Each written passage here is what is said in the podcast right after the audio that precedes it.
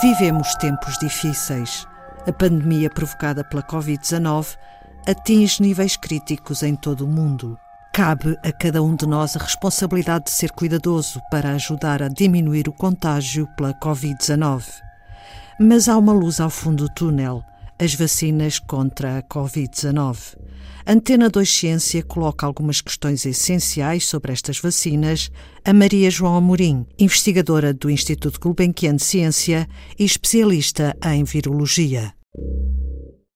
Quais são as características principais desta vacina contra a Covid-19 e como foi possível obtê-la em tão pouco tempo? Olá, bom dia. A, a vacina da Covid-19, há, várias vacinas e há várias estratégias.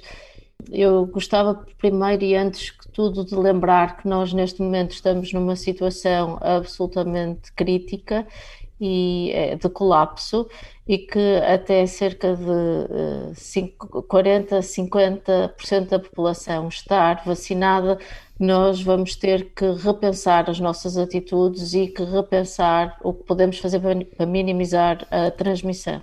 Agora, voltando às vacinas, que poderão ser a luz ao fundo do túnel, Há vários tipos de vacinas diferentes. Há vacinas das, das velhas tecnologias, não é? as clássicas, que são vírus inativados, ou seja, que não têm a capacidade de infectar. Há, há, e, as, e, as, outras que utilizam também vírus, mas que são menos eficazes uh, em se conseguirem replicar. E isso aí é o que usamos, por exemplo, para sarampo, para papeira, para rubéola e até algum, algumas vacinas de gripe. Depois há outras que são as, as mais ou menos modernas ou, ou ligeiramente mais. Uh, são, são modernas, têm estratégias mais modernas, que não têm vírus propriamente dito, que têm uh, só proteínas virais, ok? E, e também, também existem estas, que, que neste caso utilizam a proteína spike. E depois há outras que pegam nessas proteínas do vírus da SARS-CoV-2 e o põem uh, num outro vetor viral. Uh, e essas são as vacinas que são aprovadas, por exemplo, para a ébola. E depois há um terceiro grupo de vacinas, que são as vacinas completamente novas, que não temos exemplo nenhum, a não ser estas agora da Pfizer e da Moderna que foram aprovadas, que utilizam mRNA ou DNA em termos da vacina. Depois perguntou-me como é que tínhamos conseguido chegar eh, tão rápido. E a forma rápida de responder a isto é: aqui o dinheiro não é impedimento, muitas das estratégias estão delineadas e, são, e as vacinas são usadas noutros contextos e noutros cenários, mas por causa de ter havido o SARS e o MERS, eh, já se conheciam também algumas formas de produzir vacinas que poderão ser eficazes, ou que são eficazes no caso desta pandemia. E, portanto, aqui encurtou-se muito o tempo do laboratório e encurtou-se muito os ensaios clínicos, as fases dos ensaios clínicos, a fase 1, fase 2 e fase 3, porque não há constrangimento de dinheiro, puderam-se fazer de forma sobreposta e fizeram a fase 1 e a fase 2 em conjunto, apesar de não terem passado nenhum passo de segurança e de eficácia. Portanto, aí é que se conseguiu diminuir e encurtar muito o espaço para conseguir ter as vacinas eficazes e seguras.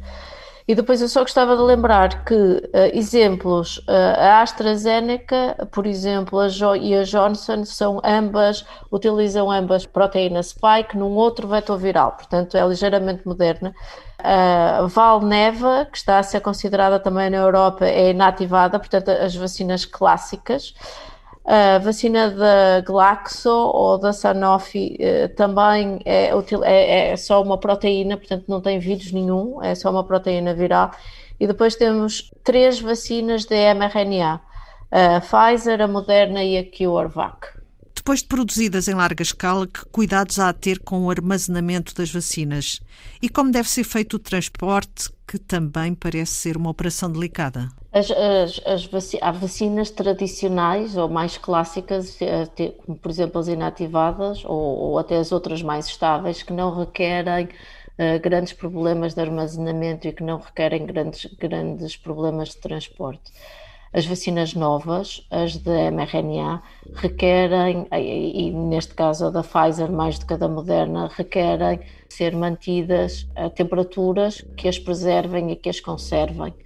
E isso implica que haja bastantes cuidados, quer no transporte, quer na forma como são guardadas, nos, nos, por exemplo, nos centros de saúde, antes de serem administradas aos pacientes, que é para não perderem a sua eficácia. E essas são as vacinas novas, a de mRNA.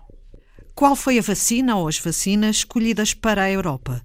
As vacinas que estão a ser consideradas na Europa uh, incluem estas que eu já referia há pouco, a da Pfizer, uh, ou da BioNTech, a da Moderna, a da AstraZeneca, a da Johnson, a da Sanofi, a da CureVac, uh, que são, são, as que estão a ser consideradas, mal sejam aprovadas, não é? Neste momento, lembro que só temos duas vacinas aprovadas na Europa, que é a da Pfizer e da Moderna, Uh, e está ainda uma outra em negociação, que é da Valvena. O porquê é porque são as vacinas que estão na linha da frente em termos de aprovação e que foram as mais rápidas e eficientes e seguras a serem produzidas. Há outras vacinas que se podiam considerar, as, as inativadas, uh, maioritariamente as produzidas inclusivamente pela China e pela Rússia, mas não estão a ser consideradas ainda. Todas as vacinas são administradas em duas doses e porquê? As vacinas são administradas em duas doses porque os estudos feitos em animais, nomeadamente os, os, que testaram em, em, em, macacos ou em espécies de macacos, comprovaram que seria mais eficiente utilizar duas doses.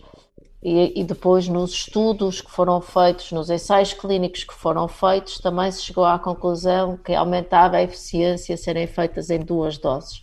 Portanto, tudo isto requer uma avaliação extremamente rigorosa do tipo de eficácia e avaliar se tem efeitos secundários ou não. Portanto, é, é uma medida dos dois parâmetros. Há relatos de casos de pessoas que tomaram a vacina e contraíram a Covid-19. Pode explicar? Há, de facto, algum, alguns casos nos quais as vacinas podem impedir desenvolvimento de doença grave, mas não impedir reinfecção. E isso aí é muito importante nós percebermos muito como é que o nosso sistema imune funciona.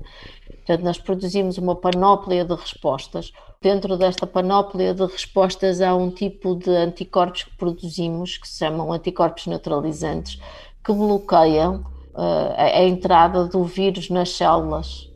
E só este tipo de anticorpos é que consegue evitar a reinfecção. Não quer dizer que a panóplia do resto do sistema imune não esteja capaz de responder ao vírus e diminuir a severidade da doença. Também há relatos do aparecimento de uma variante do vírus SARS-CoV-2. Que implicações em relação às vacinas já existentes?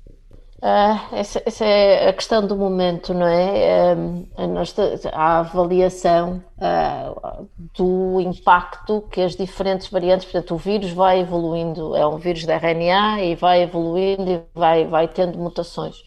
E neste momento em que temos uma infecção descontrolada a nível mundial, o vírus uh, tem a capacidade de ir adquirindo cada vez mais, mais mutações. O perigo aqui de adquirir mutações é, é, é, também multifatorial. Pode ser a nível da virulência, pode ser a nível da transmissão, ou da virulência, quer dizer a severidade da doença, pode ser a nível da transmissão e pode ser efetivamente alterar o nosso sistema imune. Ah, ou seja, o nosso sistema imune, quando confrontado com o primeiro vírus ou com a vacina, ah, desenvolveu uma resposta imune ah, para esse vírus ou para a vacina. Se o vírus for muitíssimo diferente, um segundo vírus ou uma segunda variante for muitíssimo diferente, a resposta imune que nós montamos continua a não ver este vírus ou esta nova variante, ok? O perigo é esse. Agora, Neste momento, estas novas variantes uh, foram, uh, os dados indicam que, estão, que são mais transmissíveis uh, e que foram originadas por seleção. Portanto, há esta tal evolução. Agora, nós não sabemos, a, a Pfizer já testou e diz que a eficácia da vacina não é diferente, ou seja, não é a eficácia da vacina, é a eficácia do nosso sistema imune face à vacinação e depois à, à infecção pela, pela nova variante, que não tem alterações, mas isto é algo que nós precisamos de monitorizar e de ver com bastante cuidado. E eu lembro novamente que nós neste momento estamos com uma infecção absolutamente descontrolada e que é preciso mesmo as pessoas terem, terem cuidado e as pessoas terem comportamentos considerados de não risco para evitar e para parar imediatamente a transmissão, porque senão nós vamos ficar num cenário muito, muito negativo. Obrigada, Maria João Amorim, investigadora do Instituto Gulbenkian de Ciência, especialista em virologia.